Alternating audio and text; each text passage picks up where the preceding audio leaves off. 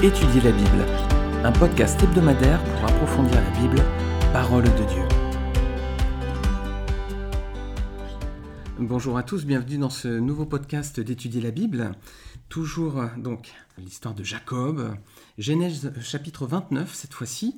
Alors je ne vais pas lire tout le chapitre parce qu'il est un petit peu long, on va juste le, détailler. Ce que vous pouvez faire éventuellement, c'est faire une pause sur ce podcast, et puis ouvrir votre Bible, prier, et puis lire ensuite le chapitre 29, et laisser le Seigneur euh, vous conduire. Alors, on va voir cette histoire. Donc Jacob est, avec euh, Laban à Charan, il va arriver là-bas et il va se faire avoir par celui qui va être du coup son beau-père. Alors, verset premier, qu'est-ce qu'on lit? Que Jacob se mit en marche et s'en alla au pays des fils de l'Orient. Alors l'Orient dans la Bible c'est très particulier. Hein. Lorsque Adam et Ève ont été chassés d'Éden, c'était déjà euh, du côté de l'Orient. Ensuite Caïn a été chassé, il est parti également à l'Orient d'Éden. Et puis les constructeurs de la tour de Babel venaient d'Orient aussi. Donc euh, l'Orient c'est un synonyme d'exil aussi, hein, quelque part. Alors Jacob est un peu en exil, hein, et il s'arrête à un puits, et il parle avec les bergers. Et puis, euh, enchaînement de circonstances, on voit que justement, ils connaissent Laban, comme par hasard, donc la famille de Rebecca, et voilà justement Rachel qui arrive. Donc euh, on voit dans ces enchaînements la providence de Dieu, que le Seigneur maîtrise parfaitement les circonstances. Cela vous rappelle-t-il l'histoire d'un autre personnage? Ben, C'est Moïse, Exode 2, versets 16 et 21 on lit que le prêtre de Madian avait sept filles. Celles-ci vinrent puiser de l'eau et elles remplirent les abreuvoirs pour faire boire le troupeau de leur père. Les bergers arrivèrent et les chassèrent. Alors Moïse se leva, prit leur défense et fit boire leur troupeau. Quand elles furent de retour chez Réuel, leur père, il demanda Pourquoi vous revenez-vous si vite aujourd'hui? Elles répondirent Un Égyptien nous a délivrés de la main des bergers. Il nous a même puisé de l'eau et a fait boire des troupeaux. Réuel dit à ses filles Où est-il? Pourquoi avez-vous laissé cet homme? Allez l'appeler pour qu'il vienne prendre un repas. Moïse décida de s'installer chez cet homme qui lui donna en mariage sa fille Séphora. Alors il y a plusieurs similitudes. Il y a des filles qui viennent puiser de l'eau hein, pour les troupeaux de leur père. Il y a un étranger, donc là c'est Moïse qui est un Égyptien. Jacob est un étranger aussi pour Laban et sa famille. Cet étranger parle avec les bergers. Puis cet étranger va s'installer chez le père de la jeune femme, et puis il y aura un mariage ensuite. Il y a quand même pas mal de similitudes. Alors, on est verset, euh, Genèse 29, versets 14 à 19. Je vais lire ces passages. On lit que Laban lui dit Certainement tu es mon os et ma chair. Jacob demeura un mois chez Laban. Puis Laban dit à Jacob Parce que tu es mon parent, me serviras-tu pour rien? Dis-moi quel sera ton salaire. Or Laban avait deux filles. L'aînée s'appelait Léa et la cadette Rachel. Léa avait des yeux délicats, mais Rachel était belle de taille et belle de figure. Jacob aimait Rachel et il dit Je te servirai sept ans pour Rachel, ta fille cadette. Et Laban dit J'aime mieux te la donner que de la donner à un autre homme, reste chez moi. Alors, qu'est-ce qu'on peut penser de l'attitude de Laban déjà? Bon, il semble qu'il fait une proposition plutôt honnête et juste, hein mais on remarque quand même verset 15 qu'il traite Jacob comme un serviteur, hein, parce qu'il le fait travailler. Donc il y a peut-être déjà une disposition de cœur qui n'est pas forcément euh, très belle chez lui quand même. Et qu'est-ce qu'on peut penser à présent du marché que Jacob, cette fois, va faire à Laban? Genèse 29, 18. Donc il lui dit Je te servirai sept ans pour Rachel, ta fille cadette. Bon, Laban va lui répondre avec une entourloupe, mais euh, Jacob propose de dire Voilà, je, suis prêt à travailler pour toi, mais je veux que tu me donnes en mariage ta fille euh, cadette. Est-ce que euh, Rachel, on lui a demandé ce qu'elle pensait? Non. On avait vu, dans, si vous revenez dans les épisodes précédents, quand Rebecca va être préparée en mariage pour Isaac, ses parents lui ont demandé, hein, ils ont dit faites venir la jeune fille, on va lui demander son avis. elle dit j'irai. C'était une belle représentation de l'Église, mais aussi des chrétiens qui, s'engagent pour le Seigneur. Hein, c'est volontaire. C'est pas un mariage forcé où on ne force pas à nous convertir. C'est pas Dieu qui nous convertit ou d'autres personnes. C'est une décision volontaire. Euh, Rebecca représentait l'Église et d'une certaine façon aussi les chrétiens. C'est une décision volontaire. Mais ici, c'est pas le cas. Rachel, on lui demande pas son avis. Et puis Laban, donc, il va faire une entourloupe avec Léa et il va pas demander non plus son avis à Léa. Alors, Rebecca, au moins, elle avait eu son mot à dire. Là, les deux filles n'ont pas leur mot à dire. Et du coup, bah, euh, ça va créer un souci de relation avec leur père. Elles vont être aigries. Regardez un petit peu plus loin dans Genèse chapitre 31, versets 14 à 15. Jacob va quitter euh, Laban, il va prendre ses deux femmes et euh, donc il va leur dire, et Rachel et Léa répondirent et lui dirent, Avons-nous encore une part et un héritage dans la maison de notre Père? Ne sommes-nous pas regardés par lui comme des étrangères puisqu'il nous a vendus et qu'il a mangé notre argent? Toute la richesse que Dieu a ôtée à notre Père appartient à nous et à nos enfants. Fais maintenant tout ce que Dieu t'a dit. Voilà, on voit que bah, Léa et Rachel, elles sont aigries. Hein. Ils disent qu'ils ont été trompés par leur père. Elles ont été vendues. Il les a regardées comme des étrangères. Il les a vendues. Et en plus, a priori, la dot, elle était euh, dispersée. Parce qu'elles disent il a mangé notre argent. Donc, euh, l'entourloupe de Laban va lui faire perdre aussi sa relation avec ses filles. Et c'est tout le drame des mariages arrangés, mes amis. Hein. Dans certaines cultures aujourd'hui, il y a encore des mariages arrangés. Il y a encore des mariages euh, d'intérêt.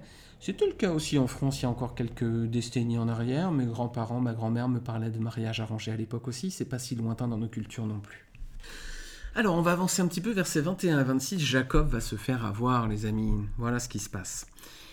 Euh, donc, Jacob dit à Laban Donne-moi ma femme, car mon temps est accompli et j'irai vers elle. Laban réunit tous les gens du lieu, fit un festin.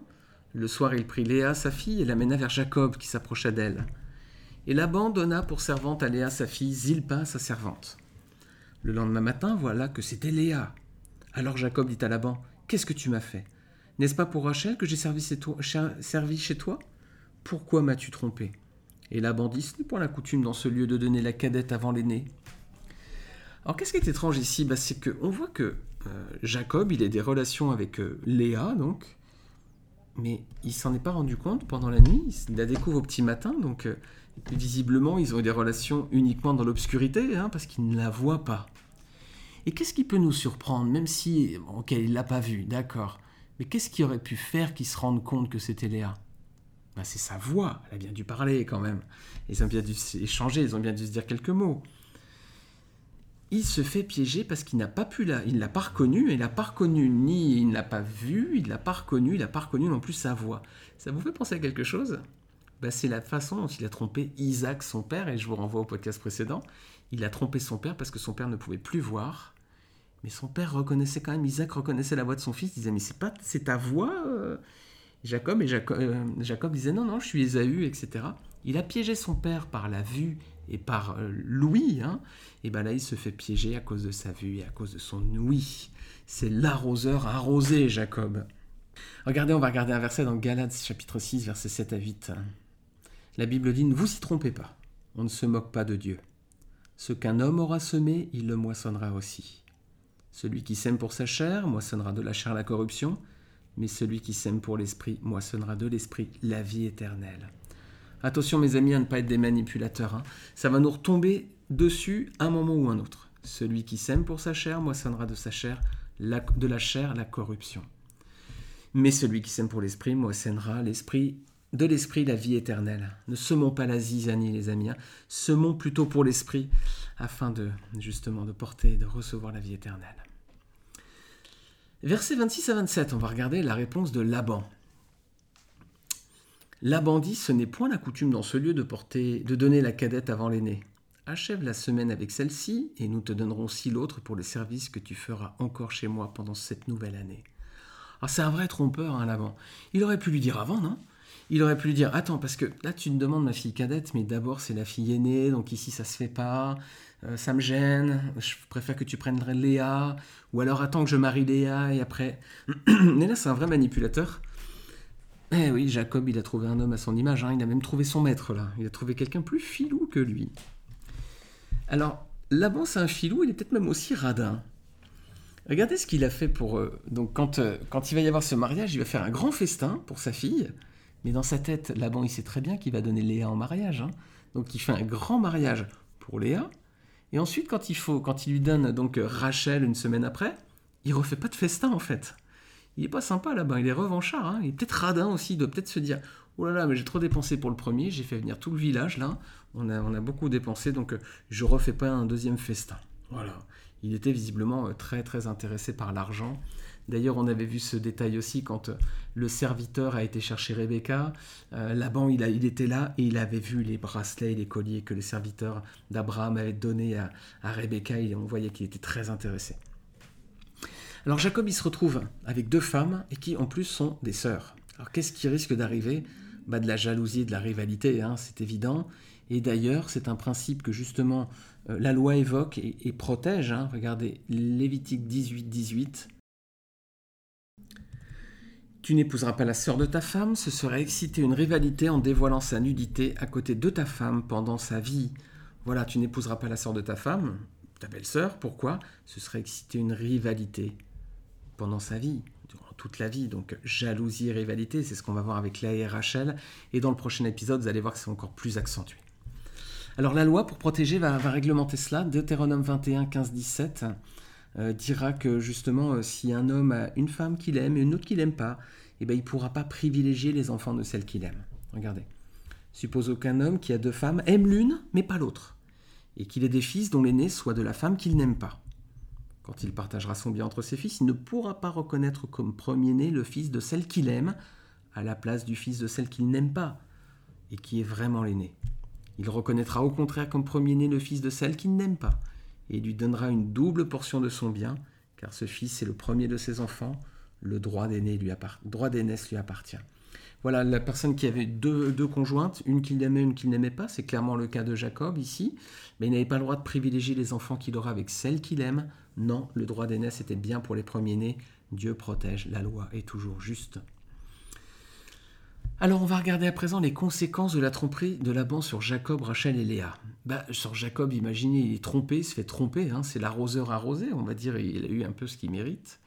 Par contre, Rachel, imaginez-la, la pauvre, elle est trahie par son propre père, et elle se retrouve à présent avec une rivale, entre guillemets, alors qu'elle aurait pu avoir son mari pour elle, quoi. Elle n'a rien demandé, Rachel, et finalement, elle se retrouve embarquée dans un mariage, on lui demande pas son avis, on lui... et elle se retrouve avec une rivale. Mais c'est pas de la faute non plus de Léa. Léa, elle, imaginez comment elle doit se sentir, Léa. Elle se fait tromper elle aussi par son père. C'est pas l'épouse qu'avait choisi Jacob. Elle, se rend compte qu'elle est la femme maintenant du. Alors qu'elle n'est pas désirée. Elle est mariée de force. Hein, c'est un mariage arrangé, Comment elle va se sentir? Bah, Regardez versets 32, 33 et 35. Tout d'abord, verset 32. Elle nomme son fils aîné Ruben, car elle dit L'Éternel a vu mon humiliation. Donc elle se sent humiliée, la pauvre Léa. Ensuite, verset 35, verset 33, pardon, on lit que l'Éternel a entendu que je n'étais pas aimé. Donc elle se sent humiliée, pas aimée. Vous imaginez, elle est trahie, trompée, euh, elle n'est pas choisie, elle n'est pas aimée, elle est mariée de force, elle se sent humiliée, etc. Vous imaginez ce qu'elle vit, la pauvre Léa? Et pourtant, regardez verset 35, ce qu'elle va dire. Cette fois, quand elle a son, quatrième enfant, donc quand elle a euh, Judas, elle dit Cette fois, je louerai l'Éternel. Voilà, voilà la bonne réaction et bravo, cette réaction de Léa est merveilleuse. On voit que la pauvre, elle est vraiment opprimée, elle est vraiment au fond de tout. Et là, elle loue l'Éternel. Voilà la bonne attitude que nous devons avoir dans les épreuves. Quel que soit ce qu'on peut vivre, est-ce que nous nous tournons vers Dieu lorsqu'on est... Ou alors est-ce qu'on aurait plutôt tendance à être dépressif ou, ou, à plonger dans... à commettre de grosses bêtises peut-être? Tournons-nous vers le, vers le Seigneur, vers l'Éternel, lorsque nous sommes dans les épreuves. C'est la magnifique leçon que nous donne Léa ici. Elle était vraiment trahie, vraiment abandonnée de tous, et finalement elle se réjouit en Dieu. Bravo Léa. Alors Jacob y devient père, c'est le début des douze tribus d'Israël. Les quatre premières, on les voit ici. Ruben, qui veut dire voyez, c'est un fils, voyez un fils. Siméon, qui veut dire entendre, exaucer. Lévi, ça veut dire attaché ou joint à quelque chose. Et les Lévites seront le peuple qui seront attachés au service de Dieu dans le temple. Hein. ils seront vraiment attachés à lui. Et le quatrième enfant, c'est Judas, qui veut dire louange de l'Éternel. Le membre le plus célèbre de la tribu de Judas, c'est Jésus-Christ. Et c'est c'est lui qui, le Fils de Dieu, hein, qui donne sa vie pour les péchés du monde entier. C'est par sa mort sur la croix que nous pouvons avoir à présent euh, le pardon de nos péchés, le pardon de nos fautes et, le salut auprès de Dieu, si nous recevons ce sacrifice, si nous ne rejetons pas, mais si nous faisons de Jésus-Christ et de son, le Seigneur de, notre vie, et si nous faisons de son sacrifice celui qui, qui règle une fois pour toutes le problème de notre péché devant Dieu. Alors, est-ce que le nom louange de l'Éternel était le plus adapté pour le nom de la tribu de Judas Oui, bien sûr, parce que Dieu, à travers Jésus-Christ, nous donne un magnifique témoignage de louange. Alors, on verra la semaine prochaine les huit tribus suivantes. On va voilà terminer pour aujourd'hui. En tout cas, on a vu plusieurs choses. On a vu eh bien, que lorsque l'on agit mal, eh bien, on aura le retour de bâton. Hein. Euh, ne vous y trompez pas, on ne se moque pas de Dieu. Ce qu'un homme aura semé, il le moissonnera aussi. On a, vu la, fourberie de Laban, qui était du même niveau que celle de Jacob. On a vu le problème de la polygamie. Hein. C'est un problème de polygamie aussi entre Léa et Rachel. Il y a le fait que ce soit deux sœurs, mais il y a aussi le fait que ce soit deux femmes. Hein. Il y a tellement d'exemples dans la Bible qui, qui montrent les désastres de la polygamie. C'est pas du tout le plan de Dieu. À la Genèse, c'est un homme, une femme avec Adam et Ève. Et puis enfin, on a vu donc hein, euh, que Léa, merveilleuse Léa, qui, quel que soit euh, le drame qu'elle vit dans sa vie, ses sentiments, euh, tout ce qu'elle peut vivre, eh bien, elle se tourne vers l'éternel et c'est une belle leçon pour nous. Voilà, chers amis. Merci à tous. Encore une fois, n'hésitez pas à laisser un commentaire ou une note sur ce podcast, à le partager sur votre Facebook, votre Instagram, votre Twitter, votre, vos réseaux sociaux. Et je vous remercie encore pour votre écoute et je vous dis à très bientôt.